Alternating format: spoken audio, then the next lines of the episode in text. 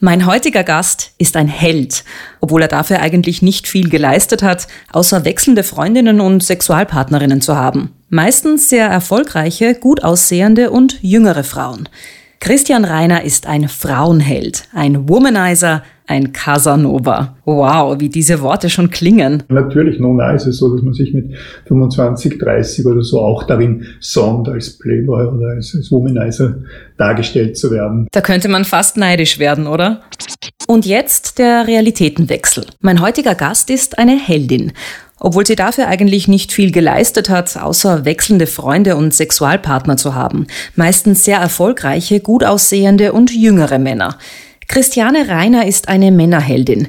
Eine femme fatale, also eine besonders verführerische, aber in jedem Fall männermordende Frau, die definitiv Unglück bringt. Eine richtige Schlampe halt, die vieles, aber sicher keine Bewunderung erfährt. Also ich finde das ziemlich unfair und bin damit zumindest nicht allein. Lass mich das Wort Bitch oder so irgendwas verwenden. Es ist einfach eine Frechheit, dass Frauen, wenn die Männer öfter, öfter wechseln, dann völlig anders gesehen werden. Ich hatte auch nie ein Problem damit. Wenn meine Freundinnen eine wechselvolle Historie hatten, also die Ungerechtigkeit macht mich schnell mal ärgerlich. Na bitte, wenigstens haben Womanizer selbst kein Problem mit Männerheldinnen. Und ich bin ja sowieso dafür, dass wir ab jetzt positiv konnotierte Begriffe für Frauen finden, die ihre Sexualität so leben, wie sie es gerne möchten. Mit einem Mann, mit mehreren Männern, mit Frauen, wie auch immer. Hauptsache, es macht Spaß und tut im besten Fall niemandem weh. Ich fände ja den Begriff Frau schön. Was meint ihr? Oh Mann, was für Fragen. Frauenfragen. Der Podcast mit mir, Marie Lach. Heute mit Christian Reiner. Hallo, herzlich willkommen zu einer neuen Ausgabe von Frauenfragen. Hallo Christian. Hallo Marie. Vielleicht zu Beginn magst du was trinken. Ich versuche ja immer ein sehr ähm, frauentypisches Setting vorzubereiten. Es gibt einen Prosecco, wenn du willst, einen Tee, Frauenpower mhm. oder einfach Wasser, klassisch. Ich habe die Dinge, die hier stehen, natürlich gesehen und mir gedacht, okay, das gehört sicher zur Sendung. Ich bin mal kurz, bleib mal kurz beim Wasser, obwohl mich, das, ist das wirklich, das ist Prosecco mit Alkohol? Ja. Zu Auch wenn er in einer rosanen Dose ja, ist. Ja, zu früh. Ich bleibe jetzt mal kurz bei Wasser, aber kann ich mir einen Frauenpower-Tee mit nach Hause nehmen? Du darfst dir gerne einen Beutel mitnehmen. Yes, nicht das Ganze. Nein? Oh. Die ja. Frauen kriegen auch nie das Ganze. Guter Satz, ja. Ich stelle dich kurz mal vor, du bist 59 Jahre alt, sportlich schlank mit markanter Gelfrisur. Du bist eine Mischung aus Dandy und Italo-Macho, also optisch gesehen, und wechselst deine Partnerinnen wie andere ihre Autos. Du warst nie verheiratet, hast äh, aber zwei erwachsene Zwillingstöchter. Seit 22 Jahren bist du Chefredakteur und Herausgeber des Nachrichtenmagazins Profil. Im deutschsprachigen Raum ist es äh, in dieser langjährigen Position einzigartig. Habe ich irgendwas vergessen? Nein, ich könnte bei allem, was du gesagt hast, Einspruch rufen, aber andererseits hast du mit allem, was du gesagt hast, auch wieder recht. Kurz natürlich nachgedacht, ich wechsle meine Frauen wie andere Autos. Ich habe 17-jährige Zwillingstöchter und überlege mir da manchmal, wie das, wie das eigentlich mit Freundinnen war. Das waren drei lange Beziehungen. Oder andererseits, wenn man Autos alle fünf Jahre wechselt, dann würde das vielleicht stimmen. Also keine, kein Einspruch stimmt alles damit die nächsten Minuten nicht nur traurig und todernst werden, weil Prognosen sagen ja, dass wenn es mit der Gleichberechtigung zumindest am Arbeitsmarkt zum Beispiel in der derzeitigen Geschwindigkeit weitergeht, also was Bezahlung und Funktion und so weiter betrifft, dann dauert es noch mindestens 200 Jahre, bis wir gleichgestellt sind, Männer und Frauen. Und das ist, und da kann man sagen, was man will, es ist erschreckend, es ist furchtbar, es ist eine Katastrophe. Aber damit wir hier jetzt nicht sitzen und nur jammern und weinen, ähm, ist Frauenfragen der Podcast als eine Art Spiel angelegt wir sollen ja trotz allem auch ein bisschen Spaß haben. Absolut, in Zeiten wie diesen ganz besonders. Die Spielregeln. Ja. Du musst meine Fragen beantworten, kriegst aber drei Joker zur Hilfe. Den Nein-Joker, da habe ich so Karten gebastelt. Den Richtungswechsel-Joker. Das, das heißt, heißt, was? Ich muss die Frage beantworten. Ja. Oder den Telefon-Joker, kennt man eh schon aus diversen Ratesendungen. Du darfst wen auch immer anrufen. Also hier ich würde jetzt wirklich jemanden anrufen, sozusagen? Nein. Ja, ja, okay. ja klar. Und auf Lautsprecher mhm. schalten und dann hören wir Aha. was diese Person zu sagen hat. Du kannst die Karten jederzeit einsetzen. Wenn du völlig ohne Joker auskommst, äh, gibt es aber am Schluss ein Geschenk. Mhm. Ich stelle dir gleich zu Beginn ähm, ein paar Fragen, die bekannten Frauen genau so gestellt werden, beziehungsweise vielleicht auch schon gestellt worden sind. Äh, bitte dich um kurze Antworten, denn wir gehen jetzt auf den roten Teppich. Am roten Teppich. Nächstes Jahr wirst du 60. Äh, für dein Alter schaust du immer noch sehr jugendlich aus und was bei dir sofort auffällt, ist so dein verschmitztes Lächeln und auch so deine freche Art. Wie geht's dir denn mit dem Älterwerden? Mir geht's mit dem Älterwerden sehr schlecht aktuell. Der härteste Geburtstag war nicht der 50er, auf den ist man vorbereitet. Der 40er war es überraschend, weil da irgendwo Halbzeit drinnen war. Und es geht mir eben nicht schlecht mit dem Älterwerden, weil ich das Gefühl habe, jetzt nicht mehr jung zu sein, sondern weil ich das Gefühl habe, das Leben geht dem Ende zu. Mhm. Wenn ich Glück habe und so alt werde wie meine Eltern, dann habe ich jetzt noch ein Drittel vor mir oder ein bisschen mehr als ein Drittel. Und das macht mich wirklich traurig und, und beschäftigt mich leider dauernd und äh, ich weiß nicht, wie ich damit zurechtkomme. Du hast zwei Töchter, die du äh, immer nur am Wochenende siehst. Äh, bereust du es, so wenig Zeit mit deinen Kindern verbracht zu haben? Ja, allerdings, wenn ich meine Kinder frage, ob sie ein Problem damit haben, dann versichern sie mir, nein, überhaupt nicht, Papa. Es sind nicht nur die Wochenenden, es sind wenn es geht, alle Urlaube und während der Woche und so weiter. Aber ja, ich bin ein, der klassische Wochenendvater. Wir gehen äh, vielleicht ein bisschen später noch näher auf dieses Thema ein. Sehr gerne. Du bist immer sehr gut gekleidet, oft auch äh, extravagant, heute eigentlich eher unauffällig. Jeans, äh, rotes Shirt und Kapuzenjacke, aber trotzdem gibt es viele Fotos von dir, wo du ganz mhm. tolle Anzüge anhast mhm. und ausgefallene äh, Kleidung. Hast du einen Modetick? prinzipiell einen Modetick und nicht den, den Tick, der sich äußert in meinen bunten Kniestrümpfen. Ich bin insgesamt gerne auffällig und wenn ich mir Fotos von mir anschaue, ich war zehn und trug grellgelbe äh, Schnürsamthosen mit Schlag offensichtlich. Die schnelle Antwort ja. Darf ich dich eigentlich fotografieren? Ja, selbstverständlich. Ja, okay, ich bestehe sogar darauf. Warum hätte ich sonst das Gel in den Haaren? ah ja, machst du das nur für andere oder auch für dich selber? Auch für mich selber. Gute Frage, aber ich wenn ich mal zwei Tage nicht aus dem Haus gehe und niemanden treffe und ich mich nicht rasiere oder nicht zumindest die Jogginghosen, die ich endlich doch anziehe, obwohl Karl Lagerfeld sagt, Jogginghosen, wer Jogginghosen trägt, hat sein Leben nicht unter Kontrolle. Also ich tue es inzwischen, dann sind diese Jogginghosen auch noch doch irgendwo abgestimmt aufs, auf, aufs Leben. Nein, ich ziehe mich auch für mich selber an und ich gele mich auch für mich selber. Also wirklich jeden Tag? Eigentlich schon, ja. Wie viel Haargel verbrauchst du in der Woche? War gerade bevor ich hier zu dir herkam im, im DM und habe zwei große Tuben Haargel äh, gekauft. Wie viel brauche ich? Wahrscheinlich eine große Tube pro Monat. Eineinhalb. Mhm. Du bist seit 22 Jahren Chefredakteur des Profilmagazins. Äh, Im deutschsprachigen Raum ist das, wie wir schon erwähnt haben, einzigartig. Hast du oft Angst, durch jüngere Männer ersetzt zu werden? Hm, nein, ich denke eher darüber nach, bin ich noch der Richtige oder gibt es in meinem größeren Umfeld Menschen, die es besser, besser machen würden. Und ich weiß nicht, ob ich die Größe hätte, aber ich bilde mir zumindest ein, ich hätte die Größe, dann darüber nachzudenken, wie man einen Übergang machen kann. Daraus könnte man jetzt schließen, nein, ich sehe niemanden. Ich glaube, dass ich noch ein guter Chef fürs Profil bin, aber ich habe keine Angst, von irgendjemandem ersetzt zu werden, schon gar nicht von Jüngeren. Mhm.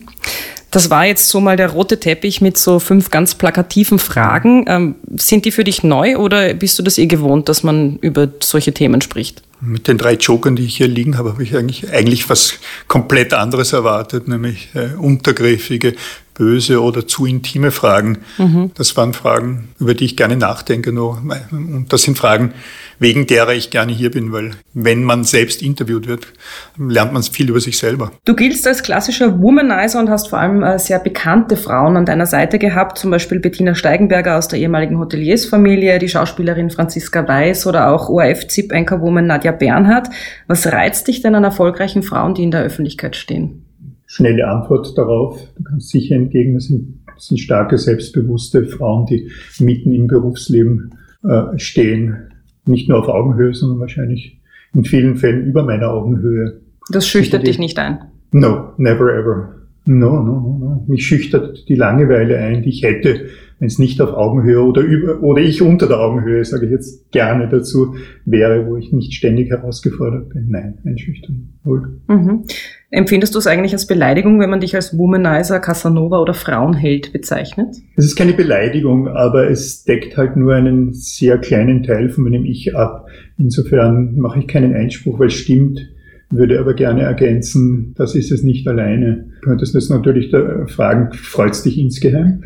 Äh, nein, nicht mehr, weil es eben eine Reduktion auf etwas ist, dass ich, wenn es die reduzierte, reduzierte Version ist, was ich nicht bin. Aber es hat dich mal ge gefreut, höre ich raus. Sicher, Ja, allerdings schon lange her. Natürlich, nun ist es so, dass man sich mit 25, 30 oder so auch darin sonnt, als Playboy oder als, als Womanizer dargestellt zu werden. Hat nicht nur stark abgenommen, sondern stört mich, wenn es darauf hinausliefe, da ist sonst nichts da. Äh, was ist denn das weibliche Pendant zu Womanizer oder Frauenheld? Gibt es vermutlich nicht und das, das ist schon eine, eine Ungerechtigkeit da. Alleine die Tatsache, dass mir nicht schnell einfällt und ich es lange nachdenken müsste, ist, glaube ich, die Antwort darauf. So wirklich, so wirklich gibt es das nicht, beziehungsweise mir fallen schon Worte dazu ein, die ich jetzt nicht, nicht verwenden will und das ist einfach, einfach eine Frechheit lass mich das Wort Bitch oder so irgendwas verwenden. Es ist einfach eine Frechheit, dass Frauen, wenn der, der Lebenspartner, nein, das ist dann kein Lebenspartner, sondern wenn die Männer öfter, öfter wechseln, dann völlig anders gesehen werden. Ich hatte auch nie ein Problem damit, wenn ich mit Frauen gedatet habe oder wenn meine Freundinnen eine, eine wechselvolle Historie hatten. Mhm. Woran liegt das? Glaubst du, dass es bei Frauen eben nicht als was Positives gesehen wird mhm. und bei Männern aber schon? Also dass Männer eigentlich fast noch in ihrem Status erhöht werden, wenn sie viele und vor allem gut aussehende Frauen an ihrer Seite haben und hatten. Wahrscheinlich ein gefährliches Terrain, wenn ich sage, dass es in der Evolution irgendwann mal eine Bedeutung hatte und, und, und Männer umtriebig sein mussten, um ihre DNA zu verbreiten. Das mag es irgendwann mal gewesen sein, aber ich finde, sich darauf alleine zu berufen im Jahr 2020 wäre eine Vereinfachung, die einfach nicht sein darf nach Aufklärung, Frauenwahlrecht und, und allem anderen. Aber der Ursprung mag schon dort gelegen, gelegen sein und dann sind natürlich die, die Rollenbilder extrem stabil in einem sehr negativen Sinne und ja, darauf läuft es hinaus. Vielleicht noch ganz kurz zu deiner Beziehung mit Nadja Bernhardt. Ich glaube, wenn man nachgefragt hat damals, ähm, kennst du Christian Reiner oder kennst du Nadja Bernhardt, hätten wahrscheinlich mehrere Leute gesagt, ähm, Nadja Bernhardt, weil sie doch in der Öffentlichkeit viel präsenter war als News Anchor. Bist du denn auch manchmal auf sie reduziert worden? Also so quasi der Mann an der Seite von? Mag sein. Mir fällt's nicht ein und nicht auf. Und wenn es so war, dann habe ich das sicherlich mit, mit einem breiten Lächeln schön gefunden. Weil normalerweise werde ich eben nicht reduziert als der Mensch an der Seite von oder der Neffe des Malers Arnulf Reiner.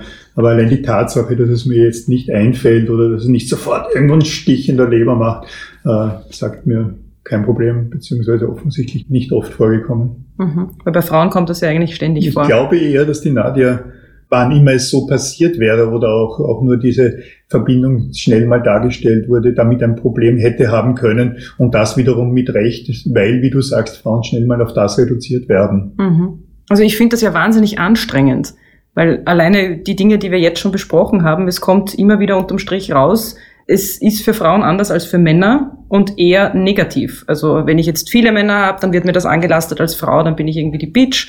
Und äh, wenn ich jetzt einen erfolgreichen Mann an meiner Seite habe, werde ich reduziert auf ihn. Also irgendwie, man kann es machen, wie man will.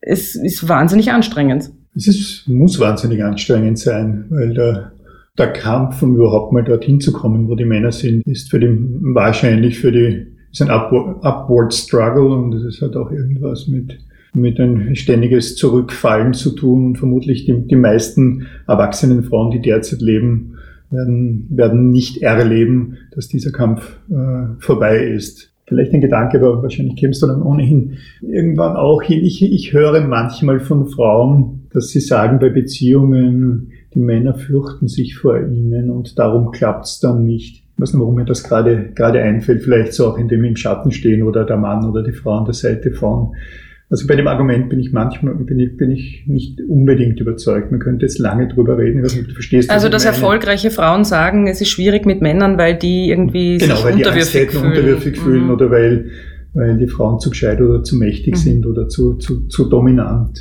Na, dazu habe ich zum Beispiel auch was äh, mhm. recherchiert.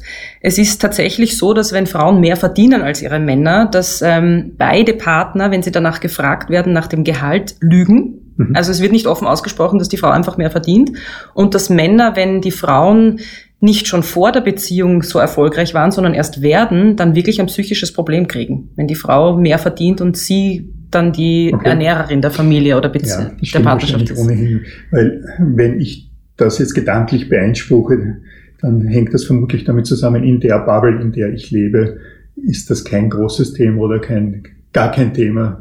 Während in der, in der Breite der Bevölkerung ist das sicherlich ein größeres Thema und dort hätten die Männer dann ein Problem damit und damit haben die Frauen dann doch recht. Schön, bist du auf was draufgekommen? Ja, schon was gelernt. Du bist in einer wohlhabenden Familie aufgewachsen, in der es das klassische Familienmodell gab. Also deine Mutter war Hausfrau und dein Vater erfolgreicher Manager. Inwiefern hat dich denn das, was deine Vorstellung von Beziehung und Familie betrifft, geprägt? Gut recherchiert. Äh, meine Eltern sind in den frühen 20er Jahren geboren worden. Also Mutter 1921, Vater 1922. Man muss das dazu irgendwie erklären. Also ich bin ein Nachzügler. Und da war dieses Frauenbild natürlich das absolut normale. Da war die, damals war die Frauenerwerbsquote extrem niedrig, aber sehr klassisch noch dazu. Dann diese große Villa, wo die, die Mutter zum Tee einlud, die anderen Damen und mein Vater in die Arbeit fuhr oder gegangen ist. Also so ist es. Wie sehr hat mich das geprägt? Direkt nicht, indirekt vielleicht, weil meine Mutter in diesem klassischen Rollenbild mit vielem anderen, was noch dazu kam, sie war eine, eine, ein, ein sudetendeutscher Flüchtling, vermutlich sehr verloren war. Hätte meine Mutter einen Job gehabt, dann wäre sie sicher selbstbewusster gewesen und dann wäre die Ehe meiner Eltern eine stabilere gewesen und darum hätte ich indirekt eine leichtere Vergangenheit gehabt. Was ich mittlerweile immer wieder erlebe, gerade von jungen Frauen, ist so ein Trend, wieder in diese Rolle zu gehen, dass man ja als Hausfrau und äh, Mutter glücklich sein könnte an der Seite eines erfolgreichen Mannes. Und das, was du jetzt beschreibst, ist ja ein bisschen auch so ein Idealbild, äh, die Frau in der Villa, die zum Tee einlädt, die die Gastgeberin ist, vielleicht sich noch charity-mäßig irgendwo engagiert. Das klingt auch ein bisschen nach einem Traum, dem vielleicht auch viele junge Frauen nacheifern. Und ich finde es spannend, dass du aber erzählst, dass deine Mutter das eigentlich nicht äh, als positiv erlebt hat. Ich kann mir das nicht als einen Traum vorstellen. Das ist eine Fassade und ein Bild, das nicht stimmen kann. Das ist nicht mal ein Potemkinsches Dorf, weil da ja nicht mal eine Fassade, Fassade steht. Ich glaube auch diesen Statistiken nicht wirklich. Wir im Profil schreiben immer wieder drüber. Und wann immer wir in der Redaktionssitzung darüber sprechen, wenn die Angelika Hage, meine Ressortleiterin Gesellschaft, davon spricht, dass das so sei, dann sage ich als erstes, gibt es da belastbare Statistiken, die beweisen, junge Frauen sehnen sich eher nach diesem, diesem Rollenbild. Ich glaube, ich kann es mir nicht wirklich vorstellen, und wenn es so wäre, dann würde ich ganz laut schreien, Warnung, Achtung. Und das kann in Einzelfällen funktionieren, aber insgesamt ist das sicher nichts Gutes. Das führt zu Unglück. Du hast, wie gesagt, zwei Töchter. Ähm, waren denn Kinder in deiner Lebensplanung vorgesehen oder sind die dir passiert? Als ich zehn war, wollte ich viele Tiere und viele Kinder haben und irgendwann ist das weggebrochen. Warum das damals weggebrochen ist, weiß ich nicht. Vielleicht weil, weil die Ehe meiner Eltern nicht keine, keine so einfache war und mich dann, ich mich gegen das Bild der Kleinfamilie vor allem gewehrt habe und es dann kein Thema mehr war. Also prinzipiell war der Gedanke an Kinder sicherlich schon da. Mhm. Die Mädchen sind ja bei deiner Ex-Partnerin aufgewachsen. Du lebst ja in einer klassischen Junggesellenwohnung, äh, wo sie, glaube ich, nicht mal ein Zimmer haben. Ah, endlich mal was schlecht recherchiert. Schlecht recherchiert? Ja. Haben sie uns? Äh, ich bin vor einem Jahr, nach 27 Jahren, in einem Vogelnest in der Innenstadt, die wirklich nur, das nur 53 Quadratmeter hatte, in eine sehr große Wohnung übersiedelt. Dort haben die Kinder 17-jährigen Zwillingstöchter, Frauen, Frauen, dort haben sie ein Zimmer, ein Bad und ihren, ihren Lebensraum. Und wenn ich jetzt noch dazu sage, dass ich die Wohnung in unmittelbarer Umgebung ihrer Schule gesucht und gefunden habe, dann sagt schon was aus. Und ich erlaube mir zu sagen, auch was über meine Liebe zu meinen Kindern. Auch die Tatsache, dass ich jetzt eine größere Wohnung habe, hängt weniger damit zusammen, dass ich selber mehr Raum wollte, sondern schon auch weil ich wollte, dass meine Kinder sehr spät natürlich, aber vielleicht ziehen es dann doch irgendwann mal ein, wenn sie studieren bei mir, dass sie, dass sie einen Lebensraum unmittelbar neben der Schule haben. Es gibt nichts Schöneres und ich sage es ihnen auch immer wieder, als wenn ihr am Abend nach Hause kommt, zu sehen, die waren zum Mittag da in der Mittagspause, haben Spaghetti gekocht und haben das auch, das auch genützt. Mhm. War es denn jemals Thema, als sie kleiner waren, dass sie bei dir leben? Nein, war kein Thema. Sie haben eine großartige Mutter und ein großartiges Umfeld, war, war kein Thema, aber sie haben oft bei mir übernachtet in der kleinen Wohnung dann noch äh, Wochenende oder so. Warum war es eigentlich kein Thema? Frage nicht ganz verstanden. Die Frage, kannst du, ich habe es jetzt wirklich nicht verstanden. Ich muss rausschneiden muss, aber ich habe die Frage jetzt nicht verstanden. Warum war kein Thema? Warum war es kein Thema, dass sie auch bei dir aufwachsen? Auch würde heißen, dass sie da halbe halbe zum halbe, Beispiel, halbe also klassisch aufwachsen. Patchwork. Warum wolltest du nicht mehr als ein Wochenendpapa sein?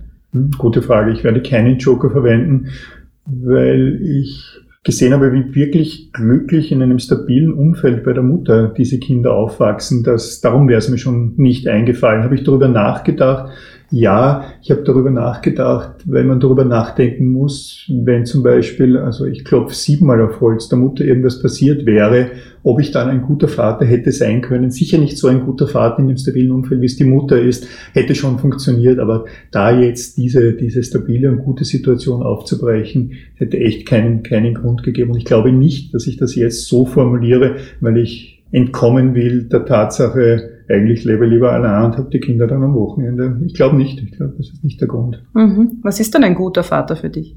Viele Modelle. Bei mir, ich bin ein guter Vater, zumindest versichere ich es mir manchmal, meine Kinder mir öfter, weil ich Stabilität, wo es notwendig ist und wann immer es notwendig ist, bieten kann, weil meine Liebe unendlich ist und weil ich für meine Kinder alles tun würde. Ja, das ist, glaube ich, schon mal eine, eine, eine gute Antwort.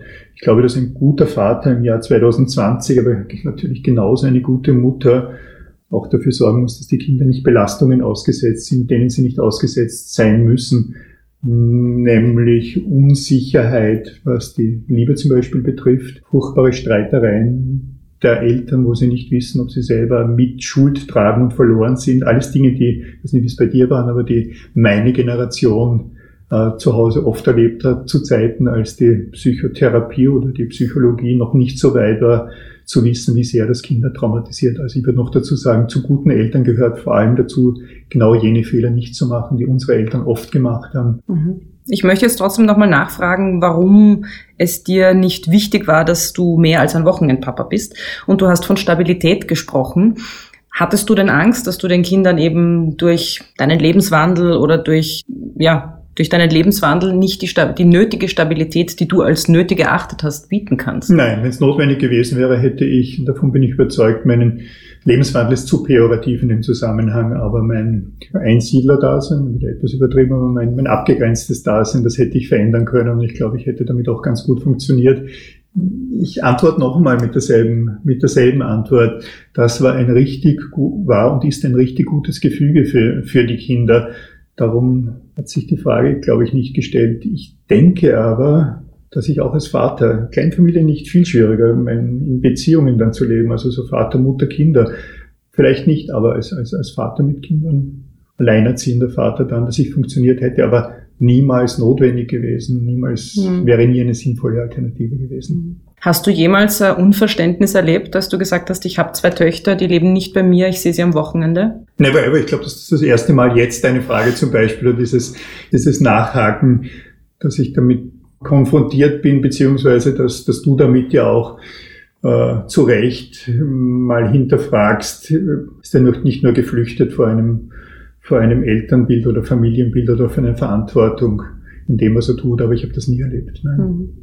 Ich habe, äh, was ich, weil ich selbst schon irgendwie drüber nachgedacht habe, ich bin sehr schnell da mit der Rechtfertigung, dass ich glaube, ein guter Vater zu sein oder glaube, dass die Kinder damit das Beste Umfeld bekommen können, auch weil diese Mutter so großartig ist. Also ich mhm. bin schon schnell mit der Antwort. Das heißt, irgendwo im, im Hinterkopf, im Hirnstamm lauert ein, ein, ein schlechtes Gewissen, das genau der Frage entspricht, die du gerade gestellt hast. Mhm. Nein, ich erlebe es auch oft jetzt ähm, gar nicht, also ich möchte jetzt nicht persönlich angehen oder so, aber ich erlebe es ja wirklich von vielen Männern, die das dann so beschreiben und auch aus meinem Freundeskreis, ähm, also ein Bekannter von mir, der ein Kind bekommen hat, aber gar nicht mehr in der Beziehung mit der Frau war. Und da habe ich dann auch mit ihm drüber geredet und er hat dann auch erzählt, naja, das ist ja so eine tolle Mutter. Die hatte nämlich schon ein Kind und jetzt kriegt sie halt von ihm noch eins und sie leben aber nicht mehr zusammen. Und die macht das ja eh so gut. Und ich höre da auch oft ein bisschen so ein sich abputzen raus und so mhm. ein, auch vielleicht ein bisschen Faulheit, nicht ganz in die Verantwortung gehen wollen. Und damit habe ich ein Problem. Ja, das verstehe ich gut. Ich will dem überhaupt nicht widersprechen. Die Tatsache, dass ich gerade gesagt habe, wie schnell ich mich rechtfertige, mhm. bevor überhaupt jemand das sagt, was du sagst, gibt dir eigentlich schon recht. Und ich denke manchmal darüber nach, ob es nicht nur auch bei mir eine bisschen Bequemlichkeit ist, Ausflucht ist. Vor allem aber auch, und dort geht's dann, geht's dann vielleicht wieder die Angst, nicht, nicht, nicht der Rolle entsprechen zu können und den mhm. Kindern nicht genug geben zu können, auch wissen, wer ich bin und wie ich bin weil das spielt schon eine Rolle, die ich mit meiner, meiner Therapeutin und meinem Coach oft bespreche, was jetzt Kinder betrifft, dass ich immer das Gefühl habe, diese unzulänglich zu sein, nicht perfekt zu sein, ein, irgendwie auf Urlaub sind oder ein Wochenende gemeinsam verbringen. Ich meine Kinder viel zu oft frage, langweilt ihr euch eh mhm. nicht oder ist euch das recht? Und sie mir immer nur sagen, chill, Papi, alles, Sei alles einfach wie gut. du bist ja, und das ja. passt schon. Also da kommt bei mir schon noch dazu, dass ich, dass ich da ein, ein großer Selbstzweifler bin.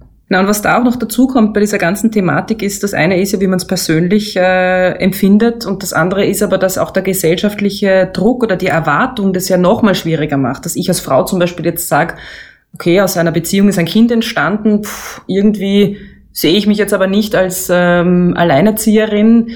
Der Mann putzt sich ab, er hat irgendwie kein Problem, weil du kriegst auch keine gesellschaftliche Ächtung unter Anführungsstrichen. Es kommt ja niemand und sagt, ja, wieso, wie, wie Nein, es würden Frauen möglicherweise die Ächtung erfahren. Genau. Das ist ein Unverständnis, ja, warum du als Frau kurz, kurz, sagst. Während du gefragt hast, nachgedacht, kenne ich, kenne ich äh, alleinerziehende Väter, die nicht alleinerziehende Väter wurden, weil die, weil die, weil die Mutter weil was Dramatisches was passiert Dramatisches ist. passiert ja. ist. Ich wollte es jetzt nicht aussprechen, Mhm. genau. Kenne ich kaum oder mir fällt gerade gar niemand Mhm. ein. Also Frauen würden da eher eine, Ächter, eine Ächtung Mhm. erfahren. Das ist natürlich unendlich unfair. Mhm. Und darum ist es mir wichtig, das eben aufzuzeigen und zu hinterfragen, Absolut, ja, weil ich ja. mir denke, also. Warum hat eine Frau nicht auch das Recht zu sagen, pff, eigentlich interessiert mir das überhaupt nicht, dass ich jetzt äh, von Montag bis Freitag für die Kinder verantwortlich bin, mich um alles kümmere, diesen ganzen Mental Load tragen muss, von Wintergewand auf Sommergewand wechseln, überhaupt alle Arzttermine wahrnehmen, äh, die Nächte nicht schlafen können, weil Auf Karriere Kind, verzichten, auf Geld auf Karriere, verzichten. genau. Das kommt da bei mir sehr schnell, der Gedanke. Ja, Genau. Und ich stelle es mir, also ich merke es ja auch bei mir, wenn ich jetzt äh, viel zu Hause bin mit den Kindern, es ist einfach wahnsinnig anstrengend. Und wenn ich dann aber viel arbeite und sie dann zum Beispiel nur am Wochenende oder am Abend sehe, das ist schon einfacher. Also macht mir dann auch richtig Spaß. Die Kinder freuen sich auf mich. Sie lassen dann auch ihre Launen gar nicht so an mir aus, weil ich ja eh vielleicht dann nur jetzt kurz Zeit habe. Und das einfach mal umzudrehen und mir zu denken, Wahnsinn, die Wochenendpapis ist schon cool. ja. Immer tolle Dinge unternehmen, Ja. Geschenke bringen. Disneyland, gut essen gehen ins Do und Co. Gemeinsam fernschauen, weil sie dürfen ja nicht so viel fernschauen. All diese Dinge hast du, hast Ja. du schon recht.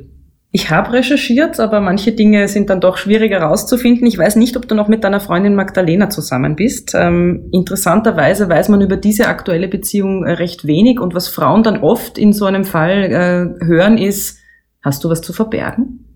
Gar nichts zu verbergen, aber möchte jetzt gar nicht über meine aktuelle Beziehung sprechen. Du hast jetzt auch auf die Joker geschaut, gell? Kurz geschaut, aber keinen verwendet.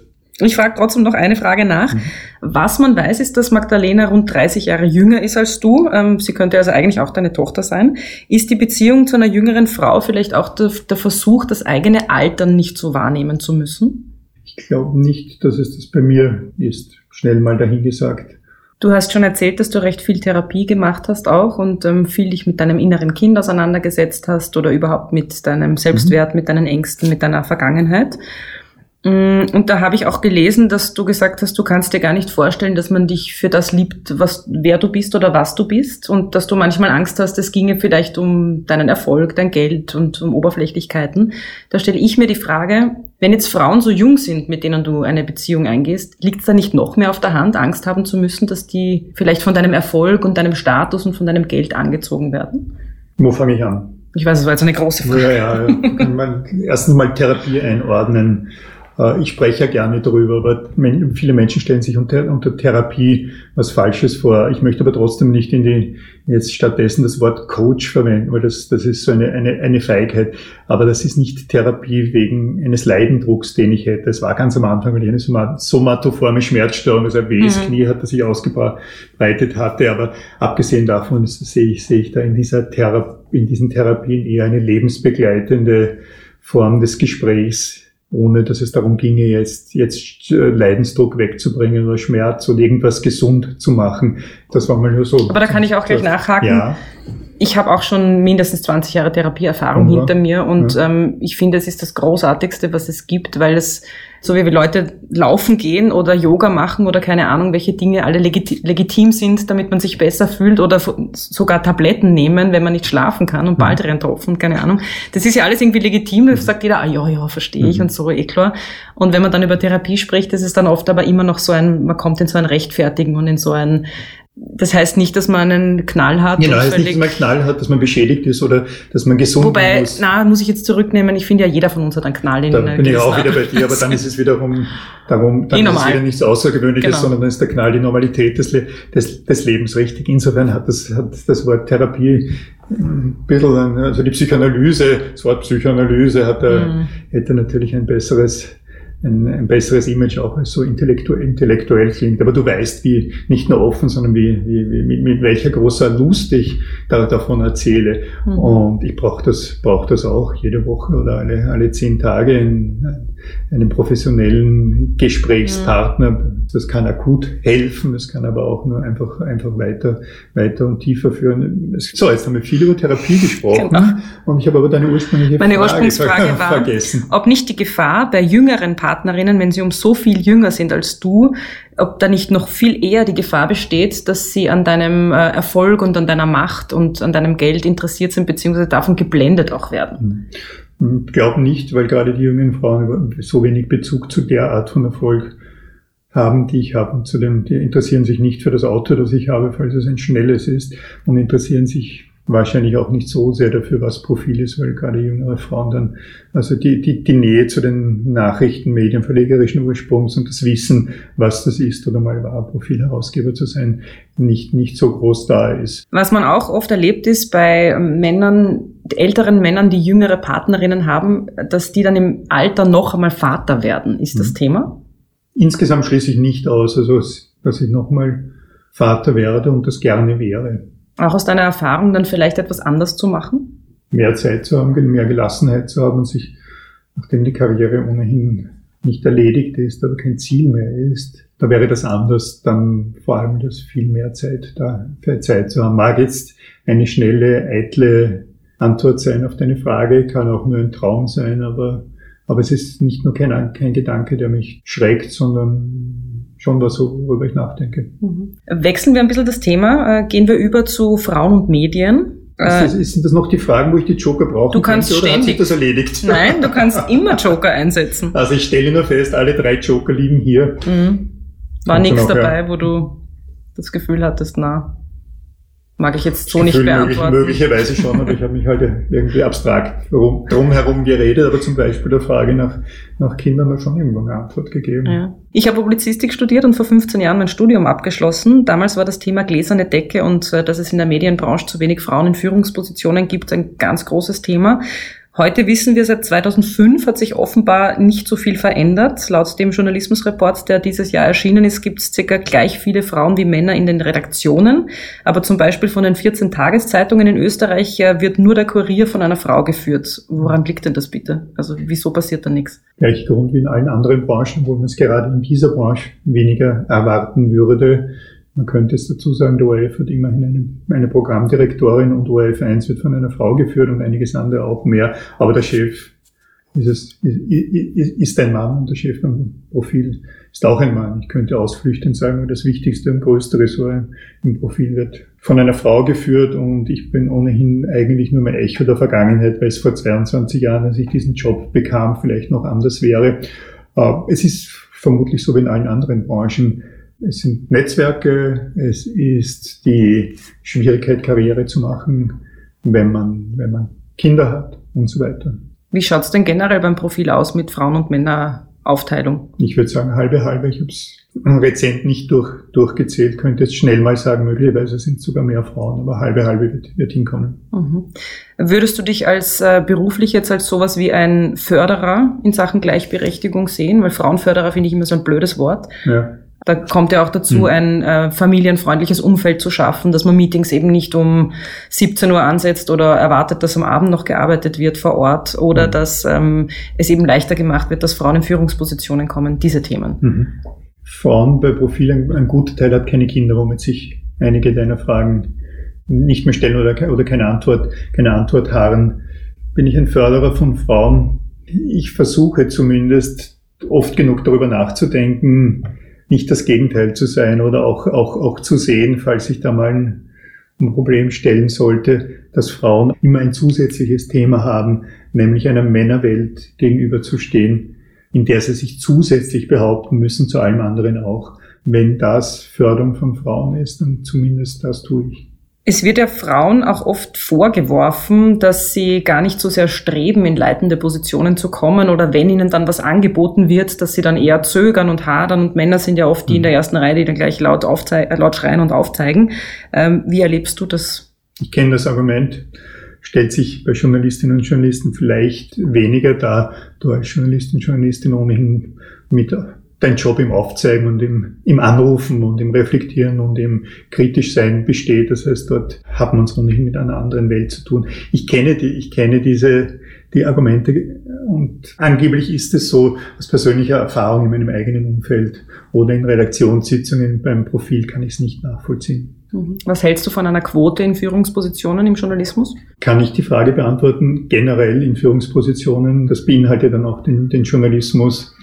Ich fand Quoten in Aufsichtsräten vor, ich bin ursprünglich Wirtschaftsjournalist, also habe mich schon stark mit Unternehmen beschäftigt, fand vor langer Zeit Quoten in Aufsichtsräten eine, eine dumme, sinnlose Sache. Bin schon lange ein Verfechter von Quoten in Aufsichtsräten, weil einfach nichts weitergeht. Und je länger ich das sehe und äh, je ungeduldiger ich werde, man sollte sehr stark diskutieren, ob es nicht in bestimmten Bereichen Quoten für in, in, in Führungspositionen in Vorständen geben sollte, jedenfalls dort, wo zum Beispiel, also wo es leichter ist, hineinzuregieren, alle Unternehmen, die im staatsnahen Bereich sich bewegen. Ich finde es, mir, mir dauert das zu lange und, und mir sind die Erklärungen, die sozusagen eine natürliche Antwort darauf geben, äh, keine nicht Erklärung genug. Und man, man sollte massiv diskutieren und möglicherweise auch massiv eingreifen. Mhm. Wenn sich jetzt beim Profil äh, Mann und Frau bewerben mit gleicher Qualifikation, nimmst du dann eher die Frau, um das eben auszugleichen, mehr Frauen in Führungspositionen zu kriegen? Kann ich mir jetzt nicht vorstellen. Es wäre eine sehr schnelle Antwort zu sagen, ja, würde versuchen, da jetzt nicht bei gleiche Qualifikation, die ich mir ohnehin nicht vorstellen kann, auf Basis, ich nehme jetzt die Frau zu entscheiden, sondern auf der Basis, wäre es besser fürs Unternehmen. Okay, also so wichtig ist es dann doch wieder nicht, dass da mehr Frauen in Führungspositionen doch, kommen. Mag, es, es mag ja dann die Entscheidung, die Entscheidung sein, es wäre gut fürs Profil, wenn wir dann da eine zu weitere Frau hätten, weil es zu wenig Frauen sind, oder eine weitere Frau in Führung zu haben, weil es gut fürs Gefüge ist. Also auf diesem Umweg kann, kann dann die Antwort doch wiederum sein, ja, mhm. ich würde die Frau nehmen. Aber nur auf diesem Umweg, nicht, Aber nicht aus Prinzip. Aus Prinzip, nein. Kommen wir noch zu einem äh, anderen Thema, und zwar du hast 2013 vom Frauennetzwerk Medien. Aha, äh, ich wusste, da kommt irgendwas Rosa Handtasche. Ja, die Negativauszeichnung Rosa Handtasche mhm. verliehen bekommen. Warum? Äh, die Argumentation war, dass sich das Profil vom Qualitätsjournalismus eines seriösen Nachrichtenmediums wegbewegt hin zu billig sexistischem Boulevard. Da gab es Beispiele wie... Zwei Beispiele waren es, die mir nie ein, nicht mehr einfallen. Kannst du sie bitte nennen? Männliche Firmensprecher haben erklärt, dass es genderbezogene Gehaltsdifferenzen gar nicht gibt. Der Diabetesreport ist mit einer nackten jungen Frau aufgemacht worden, obwohl man weiß, dass Diabetes in jungen und mittleren mhm. äh, Jahren eher Männer betrifft. Mhm. Und zur Geschichte über Alleinerzieherinnen war eine der wesentlichen Fragen, ob das schlecht für die Psyche der Kinder ist. Und da gab es noch mehrere Beispiele. Und die Hoffnung, die das Frauennetzwerk Medien hatte mit dieser Auszeichnung, mhm. habe ich auch gelesen, war, dass du lern- und entwicklungsfähig bist. Mhm. Darum hat man es dir überreicht. Was mhm. hast du denn gelernt vom Rosa Handtasche? Man hat es mir eben nicht überreicht. Das ist mein große Kritik daran. Aber es dieses, gibt ein Bild, wo ja, du es gibt ein Bild, aber wenn du dir das Bild anschaust, dieses Bild ist ein Photoshop-Bild. Ah. Also es ist ein Fake.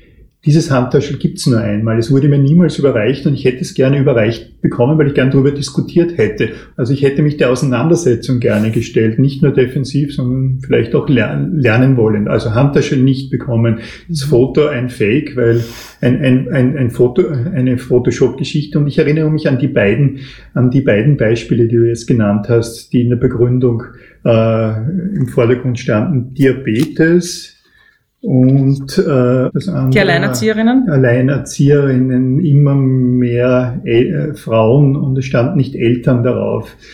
Ich fand die beiden Beispiele nicht gut und es entspricht, weil die, die Beispiele nur sehr, sehr entfernt etwas darüber sagen, wofür das Profil wirklich steht und äh, ob das Profil jetzt äh, frauenfeindlich ist. Aber was mir auffällt jetzt ist, dass du sehr mit einer recht aggressiven Energie antwortest. Ähm, das heißt, es hat dich eher grantig gemacht und nicht gar nicht so sehr zum Nachdenken gebracht. Ja, da hast du recht. Das hat mich grantig gemacht, weil es unfair gegenüber dem Profil insgesamt ist und weil diese beiden Beispiele, die, die da genannt wurden, einfach ungeeignet sind, um ein Gesamtbild des Profils zu zeichnen und weil dieses Gesamtbild von, des Profilen absolut nicht dem entspricht, wer wir sind und wofür, und wofür wir stehen. Ähm, aber du hättest ja zum Beispiel auch das aufgreifen können und sagen können, okay, wir nutzen das jetzt als Chance, um einfach noch genauer hinzuschauen. Wir schauen sehr genau hin, aber wenn man schon mal da glaubt, unfair behandelt zu sein, wird man da jetzt nicht sagen, na jetzt, äh, vielleicht stimmt's ja doch und jetzt schauen wir genauer hin. Wir schauen extrem genau hin. Wer offenbar nicht so genau hinschaut, ist der Spiegel in letzter Zeit. Ähm, das Nachrichtenmagazin Der Spiegel, das ja in Deutschland ein bisschen ein Pendant zum Profil ist, ist in letzter Zeit vermehrt mit sexistischen Interviewfragen aufgefallen. Einerseits mit einem Interview mit der Virologin Sandra Ziersek, äh, in der sie als Quotenfrau dargestellt wurde und ihr Kollege Drosten als Mann, also als Referenz. Ähm, und ihr Podcast wurde als Volkshochschule bezeichnet. Mhm. Da gab es wirklich Gender-Klischees ohne Ende. Und andererseits vor kurzem ein Interview mit der FDP-Politikerin äh, Silvana Koch-Merin zu ihrer Brustkrebserkrankung. Da musste sie sich Fragen anhören wie, was hat der Brustkrebs mit ihrem Gefühl von Weiblichkeit gemacht? Oder Sie haben, ob Sie wollten oder nicht, früher das Stereotyp der klassischen Blondine bedient. Was haben Glatze und Perücke mit Ihnen gemacht? Also das fand mhm. ich schon sehr unter der Gürtellinie. Also das Letzte fand ich jetzt vor allem unter der Gürtellinie. Ich kenne alle diese Beispiele nicht, aber das Letzte, ja, mhm. ja. Was sind deine Gedanken dazu? Also ich frage mich wirklich, wie kann es sein im Jahr 2020, mhm. dass sich Frauen in Interviews solche Fragen anhören müssen. Mhm. Ich kenne diese Beispiele nicht. Ich weiß zum Beispiel nicht, was der Spiegel gemeint hätte mit der Frage, sind Sie die Quotenfrau? Das kann könnte natürlich theoretisch das Gegenteil implizieren, ohne das Interview zu kennen. Ich, ich spreche ins Blaue. Es könnte ah, Hast du das gar nicht mitbekommen? Nein, überhaupt nicht. Mhm. Äh, spricht schon wieder mal gegen mich, dass ich es nicht mitbekommen habe. Aber es hätte das nicht, wenn ich es höre, könnte es ja heißen, dass es ein An Angriff ist gegen die Universitäten, dass nicht mehr äh, Wissenschaftlerinnen in Spitzenfunktionen kommen oder gegen die Politik, weil sie, weil da eben nur eine Frau in einem Expertengremium ist. Es war nicht so gemeint, weil okay. das kam dann auch als ähm, Argumentation, naja, man hat jetzt mal versucht, ein bisschen freche Interviewfragen zu finden. Okay. Also das war vom ja. Spiegel die Argumentation, warum man das jetzt so gemacht hat. Mhm. Ja, gefällt mir gar nicht. Wie gehst du denn als Chefredakteur damit um, wenn der eine Journalistin oder ein Journalist äh, so ein Interview abliefert? Weil das ist ja die nächste ja. Frage. Die eine ist, okay, mhm. ein Interviewer oder eine Interviewerin stellt so eine Frage, mhm. aber da gibt's ja noch eine, ich nenne es jetzt mal Kontrollinstanz, das wird ja abgenommen. Mhm. Und dann wird ein Okay gegeben, das wird so veröffentlicht. Also da hat man mehrere Stufen mhm. durchschritten. Es ist einfach noch nie passiert und ich kann mir kaum vorstellen, äh, dass es, dass es passieren würde. Würde es passieren, dann gäbe es eine Diskussion, aber das ist, das ist ein, der dreifache Konjunktiv. Unsere Frauenministerin ist ja keine Feministin, wie sie öffentlich gesagt hat. Bist du mhm. ein Feminist? Ja, ein sehr, sehr eitel, aber im Spaß habe ich das schon öfters gesagt. Allerdings meistens im Angriff dessen, du bist ein Macho, dann sage ich, dann habe ich schon dazu gesagt, ja, aber ein Macho könnte auch ein Feminist sein, weil das Wort Macho ist für mich inhaltsleer. Wenn ein Feminist ist für Frauenrechte, kämpfen oder ungeduldig werden, wenn nichts weitergeht, so wie das, was wir vorhin besprochen haben, zum Beispiel Führungskräfte, dann wäre ich ein Feminist. Allerdings ist es natürlich etwas eitel, das zu behaupten. Vielleicht noch abschließend die Frage, äh, wenn du an deine Töchter denkst, wie lebst du ihnen das denn vor, dass du Feminist bist? Wahrscheinlich schon mal im, primär mal im Umgang mit, mit den beiden. Ich habe sicherlich viel öfter die Frage gestellt, was werdet ihr mal studieren, wo seht ihr euch beruflich? Als ich die Frage gestellt habe, werdet ihr heiraten und Kinder haben. Vielleicht ist das ein, ein, ein wenig ein Hinweis darauf. Vorleben von vielen diesen Dingen, über die wir gerade sprachen, im Wissen, dass ich, dass ich, dass die Frauen, die sie in meiner Umgebung sehen, sicherlich nicht ein klischeehaftes altes Rollenbild verkörpern, aber sie sehen es ja auch bei, der, bei ihrer Mutter zum Beispiel, die berufstätig ist und praktisch immer berufstätig war, soweit das neben, nebenher funktioniert hat. Mhm. Am Ende kommt die wichtigste Frage von allen. Das Beste zum Schluss. Welche Frau bewunderst du? Die neu gewählte Vizepräsidentin, der Vizepräsidentin elect der Vereinigten Staaten. Schlicht wegen des Klischees nicht weiß, Frau und wahrscheinlich die nächste Präsidentin der Vereinigten Staaten. Ich wünsche dem President-elect Biden ein langes Leben, aber es ist jetzt nicht unwahrscheinlich, dass mhm. er kein zweites Mal antreten wird und dass sie es dann wird. Mhm. Also ich bewundere sie und äh, die, dieses Patchwork kommt noch dazu, dass sie da lebt. Es mhm. ist großartig. Ich sehe, du hast noch alle drei Joker vor dir liegen. Die Fragen waren also nicht wirklich äh, schwer. Waren sie herausfordernd für dich oder war das eh so ein gemütliches Vormittagspläuschchen? Nein, es war überhaupt nicht, nicht, nicht gemütlich. Es war immer spannend, mit sich diesem Thema mit einer derart intelligenten und und gar nichts eine Frau zu unterhalten wie mit dir. Also du streust mir noch Komplimente zum Schluss. Na, die Wahrheit. Komplimente sind ja nicht, nicht unbedingt die Wahrheit und das, das ist richtig, richtig spannend. Andererseits habe ich noch, hatte ich noch die Empfindung, du willst mir jetzt nichts Böses und du willst mir jetzt nicht eben eine Fangfrage stellen und mich aufs Glatteis führen oder unbedingt das Yellow Press Boulevard rauspressen, hm. was angenehm ist. Und das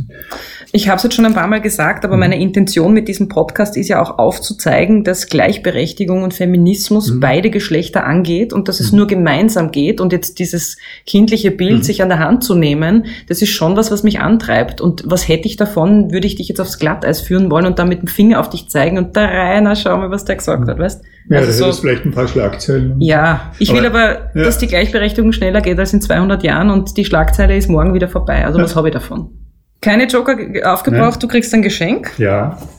Und du darfst es dir aussuchen. Mhm. Natürlich, um beim Klischee zu bleiben, ein Badesalz für die Entspannung, mhm. Anti-Aging Handcreme mhm. oder Schokolade. Und was du auch noch kriegen könntest, das haben, hat man ja erlebt bei den Frauen jetzt auch im Lockdown im ersten, der Applaus für alle Care-Arbeiterinnen kriegst auch noch einen Applaus, wenn du willst. Also kannst wählen. Darf ich meine Lieblingsschokolade, die du mir gerade hergelegt hast, nämlich Merci und die Finest Selection noch dazu, darf ich, darf ich ein bisschen Schokolade mitnehmen? Ja, natürlich. Und na, natürlich freue ich mich über Applaus. Ich habe manchmal das Gefühl, ich bekomme zu wenig, aber das ist, aber das ist so, wenn man, wenn man so eine exponierte Person ist. Das stimmt. Danke dir. Herzlichen Dank fürs Gespräch. Oh Mann, was für Fragen. Das war Frauenfragen, der Podcast mit mir, Marie Lang. Mischung Tonstudio Wunderbar. Besonderer Dank geht an Büro Butter, Elisabeth Gollackner, Andreas Gstettner, Martina Lang, Philipp Preuß, Klaus Thüry und alle Frauen, die mich tagtäglich inspirieren.